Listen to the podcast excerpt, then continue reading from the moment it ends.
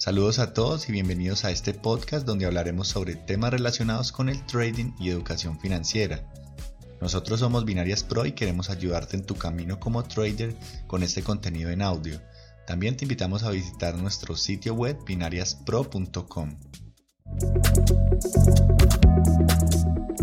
En este nuevo episodio de nuestro podcast vamos a tratar una de las preguntas que todos quieren saber. ¿Se puede vivir del trading? Y la respuesta podría ser muy simple si lo analizamos bien desde el lado de los números. Y es que sí se puede vivir del trading, ya que te podrás imaginar que allí se maneja la cantidad de dinero más grande del mundo. Así que el límite lo pondría cada persona. Pero entonces te debes estar preguntando por qué no todo el mundo vive del trading. Aquí es donde vamos a explicar los factores decisivos que afectan esto. En primer lugar vamos a hablar de las variables que tienen más importancia, y algunas de ellas no tienen nada que ver con el trading. En primer lugar, debes tener claro cuánto es tu costo de vida, o sea, cuánto necesitas para vivir cada mes. No todos tienen el mismo costo de vida, unos viven con mucho más y otros con poco. El segundo punto va relacionado al primero, y es ser muy realista. Una persona que tenga un costo de vida de 8 mil dólares no puede pretender vivir del trading con una cuenta de 100 dólares. Así que deben elegir muy bien su inversión en relación al costo de vida que pretendan llevar, ya que esto les va a ayudar a reducir presiones al analizar el mercado y van a estar más relajados al tomar decisiones de invertir. También es importante tener un fondo de reserva por si un mes no logras tus metas. Haciendo esto no vas a pasar malos momentos con tus cuentas cada mes. Muchas personas abren cuentas con solo 10 dólares y pretenden vivir del trading. Y luego están diciendo que el trading es una estafa, que el trading no sirve, que el broker está manipulado. Pero analicen esto, con cuánta presión vas a analizar el mercado si puedes quemar tu cuenta en unas cuantas operaciones. Al tener un capital bueno vas a evitar sobreapalancarte y también tus ganancias no serán consumidas por las comisiones grandes que algunos brokers cobran. El tercer punto del que siempre se habla en cualquier lado es saber controlar tus emociones. Este es el culpable de que muchas personas quemen sus cuentas.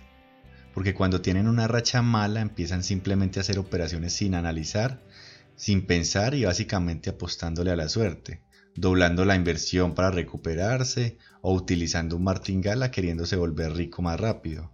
Todo esto es por no controlar las emociones como el miedo, la frustración, la ansiedad, el enojo, etc. Así que no dejen que los dominen esas emociones y vuélvanse personas fuertes ante su computador. El anterior punto también se relaciona a este, ya que al no controlar tus emociones vas a hacer cosas que van a afectar a tu manejo de riesgo o manejo de capital, el cual es un punto muy decisivo si quieres ser consistente y poder vivir del trading.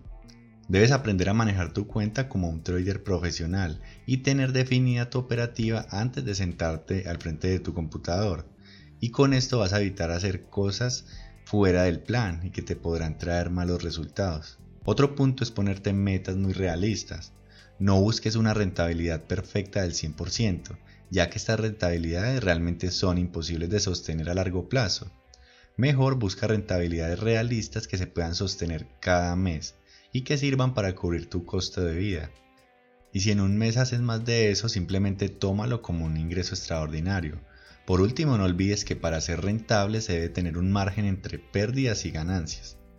Para finalizar, ten en cuenta que esta profesión te debe gustar, te debe hacer saltar de emoción. Si no sientes eso, no vas a tener la motivación suficiente para trabajar adecuadamente, estudiar día a día y practicar hasta el agotamiento.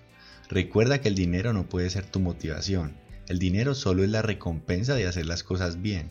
El trading no es un juego de azar, es una profesión y un estilo de vida, por lo tanto, lo debes amar. Bueno, hemos llegado al final de este episodio, esperamos que les haya gustado mucho y que hayan aprendido algo nuevo. No olviden seguirnos en nuestras redes sociales, en Instagram y en YouTube nos encuentran como Binarias Pro. Así que por allá los esperamos y no siendo más, les enviamos un saludo y nos vemos en el siguiente capítulo.